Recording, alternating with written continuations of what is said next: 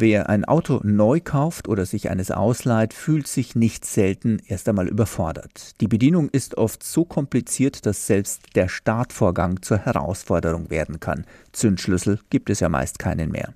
Anatoli Spirkov, Gründer des Startups Bamboo aus Estland, versucht hier zu helfen. Sein Unternehmen bietet eine Software an, die die wichtigsten Schritte auf dem Autobildschirm so erklärt, dass man sich angeblich in kürzester Zeit zurechtfindet. Auch unterwegs gibt es nützliche Tipps. Unser System analysiert das Verhalten des Fahrers. Wenn man zum Beispiel auf einer Landstraße dauernd in der gleichen Geschwindigkeit fährt, aber dabei den Tempomat nicht aktiviert, dann wird angezeigt, wie man den Tempomat nutzen kann und warum das hilft. Das Fahren einfacher und angenehmer zu machen, will auch eine Gemeinschaftsinitiative, an der unter anderem die französischen Unternehmen Renault und Orange beteiligt sind. Julien Philibert präsentiert auf dem Mobile World Congress das gemeinsame Concept Car, also einen Prototypen, der ein paar wesentliche Fortschritte bringen soll. Dazu zählt etwa ein Soundsystem mit 16 Lautsprechern, die überall im Auto untergebracht sind und je nach Bedarf an- oder ausgeschaltet werden.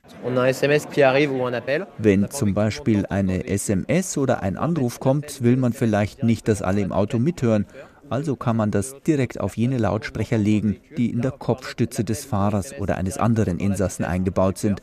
Die anderen bekommen dann nichts mehr mit. Ein weiteres Detail, im Lenkrad des französischen Zukunftsautos sind Sensoren verbaut, die den Herzschlag und die Atmung des Fahrers überwachen. So wird etwa festgestellt, wenn der einschläft oder noch schlimmer einen Herzanfall hat. Bei letzterem ruft das Auto den Krankenwagen. Um Sicherheit geht es auch am Stand des Zulieferers Harman.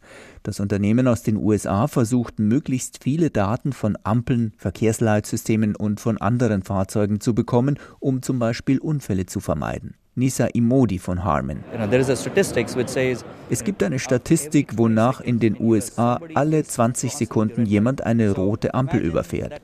Stellen Sie sich also vor, Sie stehen an einer Ampel und warten, dass es grün wird. Unsere Technologie hält Sie dann davon ab, loszufahren, wenn da jemand ankommt, der noch schnell drüber fährt, obwohl er schon rot hat. Außerdem zeigt einem das System an, wie lange eine Ampel, auf die man zufährt, noch grün bleibt und welche Geschwindigkeit man braucht, um bei möglichst vielen Ampeln ohne Halt durchzukommen. Der Mobile World Congress zeigt in diesem Jahr nicht die großen Autodigital-Revolutionen, aber viele kleine Fortschritte, die eine Fahrt angenehmer und sicherer machen können.